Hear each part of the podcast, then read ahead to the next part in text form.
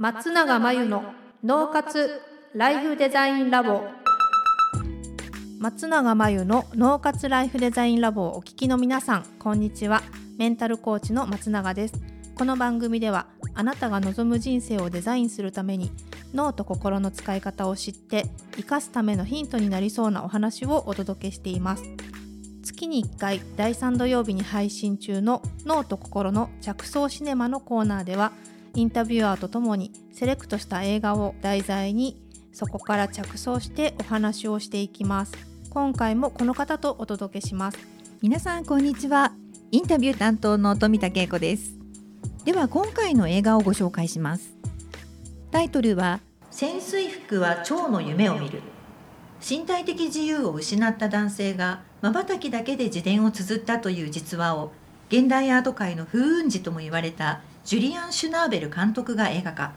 第60回カンヌ国際映画祭。監督賞を受賞した作品です。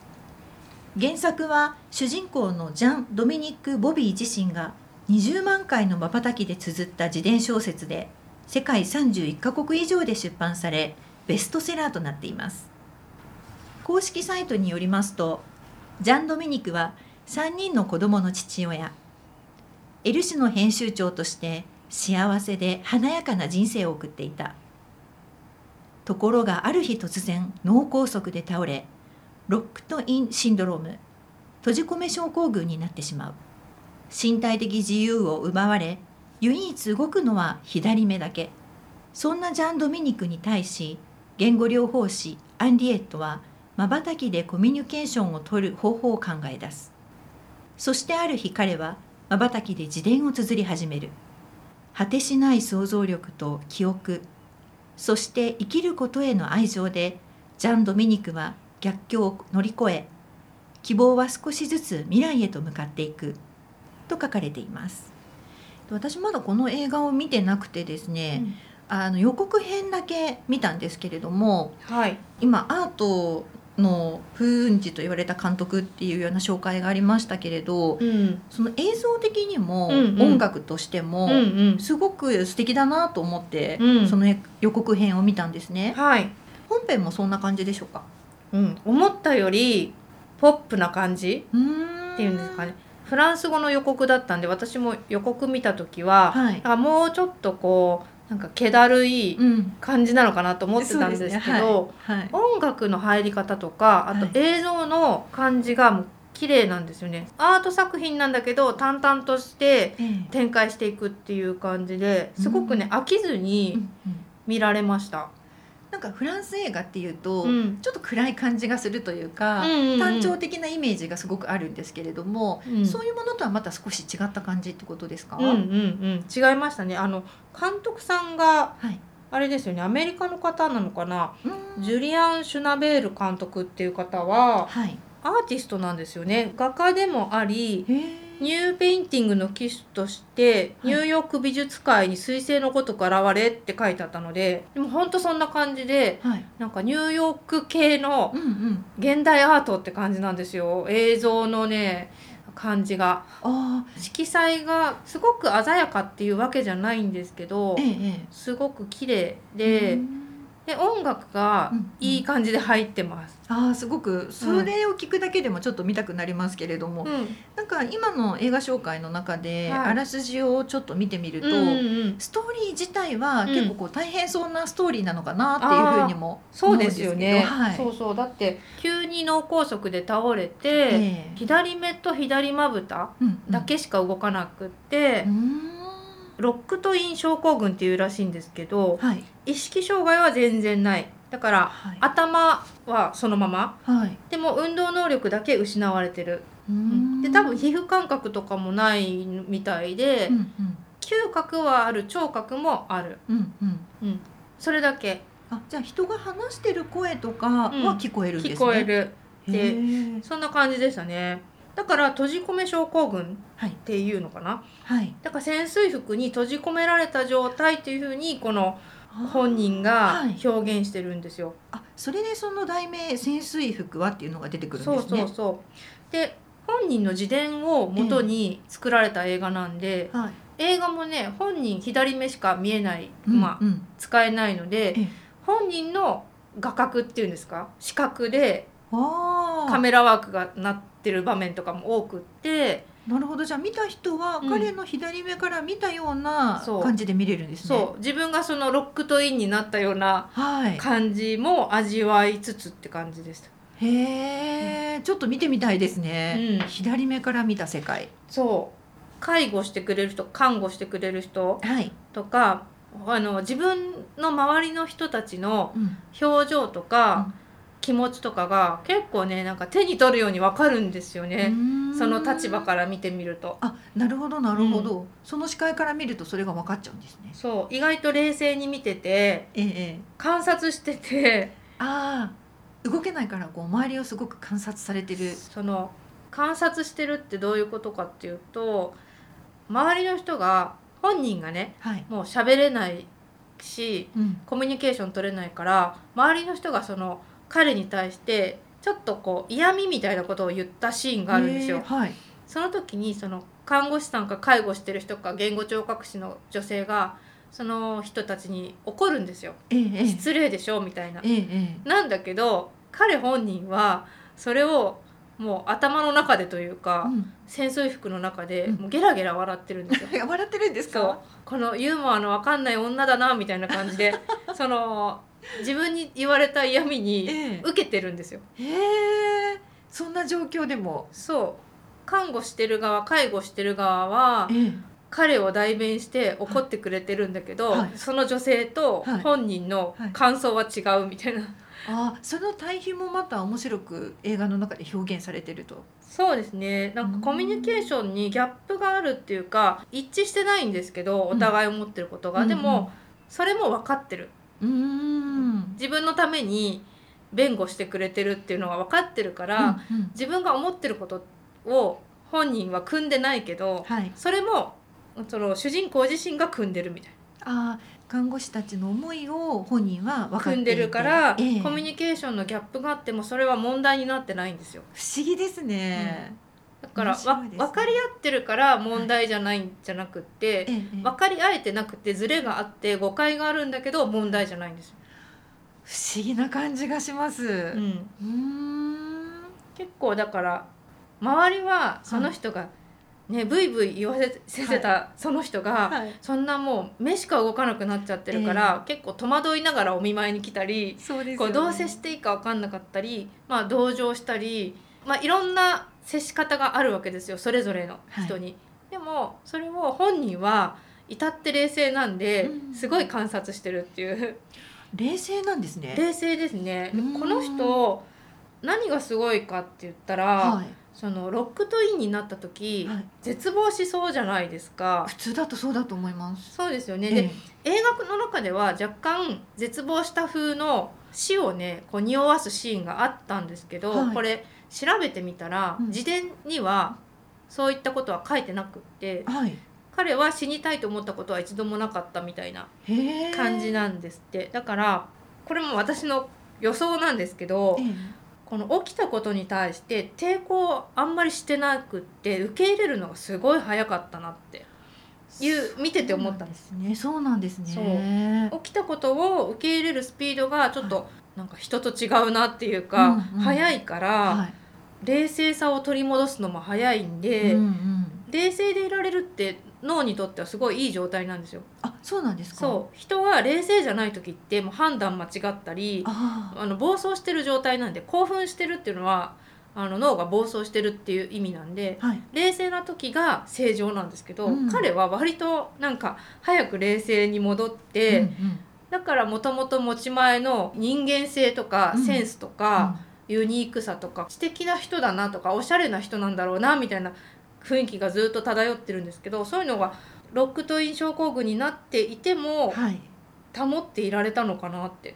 それはすごいですね。あうん。の、もともとね、エル誌の編集長というふうに書いてありましたから。うん。知性やセンスなどはおありになる方なんだろうなというのはうんうんうん推測できますけれども、うん。まあ、そのロックトイン症候群になったとしても、うん。それを失わずに、うん。逆にそれを自分らしさうん。を保ち続けたというところですよね。そうそうそう。しかも、はい。あの保ち続けただけでもすごいんですけどええ。自伝の方これ映画ではないですけど自伝の方だと、はい健康な時に私は生きていなかったと。存在しているという意識が低く極めて表面的だった。うん。しかし私は再生した時腸の視点を持って復活し自己を認識する存在として生まれ変わったのであるみたいなことが書いてあってなんか深いですね。むしろはい、保ってるだけじゃなくてもうなんか超越してる感じ、そうですうね、ん。ちょっと悟り開いたぐらいな感じですよね。生きてなかったってあんなに人生あのえ映画見るとわかるんですけどめちゃめちゃ謳歌してるんですよ。ね、それがあんな急にそんな状態になったら、うん。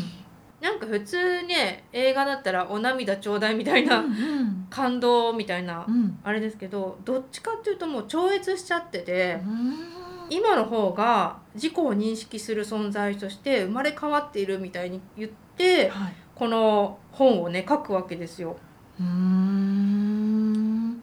普通だとなかなかそこまでいけない気もしますけれどそれはあのさっきおっしゃっていたその起きたことを受け入れるスピードっていうのと何か関係してくるんでしょうか？あー関係ありそうですよね。もともとそういうセンスがあったのかもしれないんですけど、は い器というか。えええ。うーんこの人が使えるのはその左目とあとは想像力なわけじゃないですか。なるほどはい。でなんか想像力を使って、うん。蝶のように自分はこう自由にいろいろいけるって言ってるわけですよ。であの過去うのん。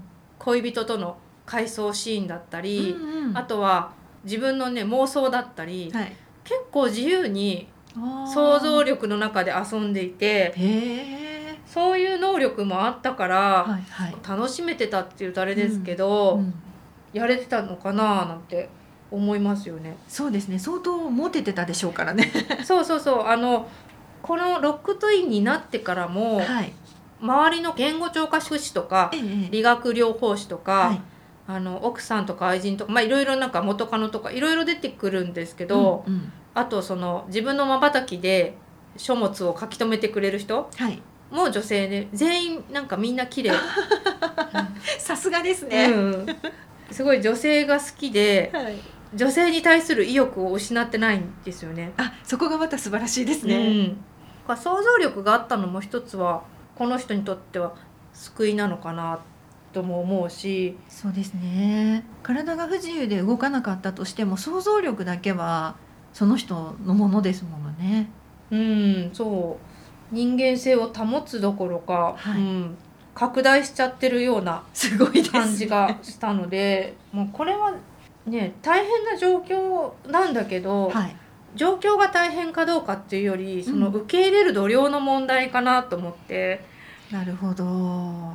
そうですね。受け入れる度量が大きいと、うん。その受け入れるスピードが速くなって、うん。こう人間性を保っていられる冷静さで人間性を保っていられて想像力も使えるし、みたいな。なるほど。この方は、うん。あのすごく大,、まあ、大変な状況ロックトイン症候群になってしまったわけですけれども、うんこう今のお話を聞いてるとそこまで大変な状況じゃなかったとしても、うん。すごくこう辛い思いをされてる方とかもいらっしゃると思いますし私もそのタイプなんですけれど、うん。これに比べればってちょっと思っちゃいました。うんうんうんうんうん。そうこれに比べればとか思っちゃいますけどね、はい、この人にとってはもうこれが日常ですからね。なるほど。そうか。そう。そう。日常だしそれが人生うんうん、最初はこれが人生かよとか言ってましたけど なったばっかりの頃は。でねはい。でもあこれが自分の今人生なんだってなってたのでなるほど。その状況の中でいかに自分らしくいるかっていう多分自分らしさだけは失わなかったみたいなね。そうでしょうね、うん。今まだあの私は映画を見てないのでうん。わからないですけれども今のお話の中だとその脳梗塞になる前とその後で、うん、その彼の考え方というのはそのまま引き継がれているようなそうそうそう。想像がありますね。そのまんま、はい。そのまんまな感じがしたんですけどええ。え多分自伝の方をちゃんと読むと、えはい。そのまんまどころか、うん。もっとこう高次元の事故と出会ってるみたいなね。あそうなんですね、うん、そんな文章が垣間見れましたね。うーんなんかそれがこうフランス映画というかですね、うんうん。その中でかつ一番最初にお話があったように、うん。美しい映像と、うんうんあのすごく美しい音楽で表現されているというところで、うんうん。とてもあの今見たくなりました。うん、はい。本当にあのなんかコミュニケーションっては何なんだろうとか自由ってなんだろうとかえええ人間性を保つってなんだろうとかいろいろ考えさせられるんだけど感動するとも違うし、うん。考えさせられるとも違うしうーん。なん単純に色彩が綺麗で音楽もよくって、ええええ。面白かったって感じです。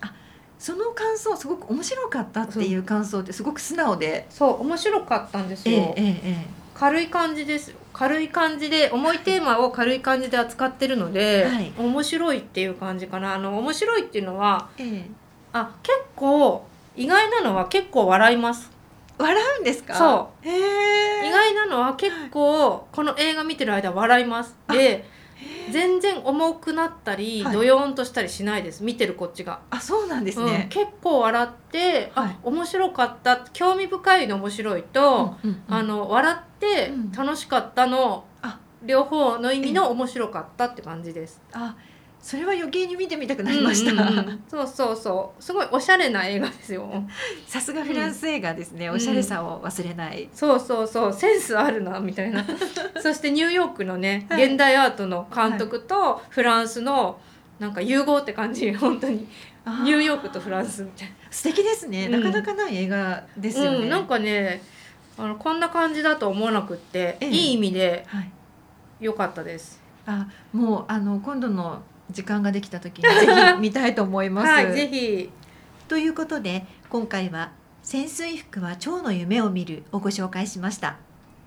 以上脳と心の着想シネマのコーナーでした。脳活ライフデザインラボ。あっという間にエンディングの時間です。最後に松永さんの今後の活動はいかがですか？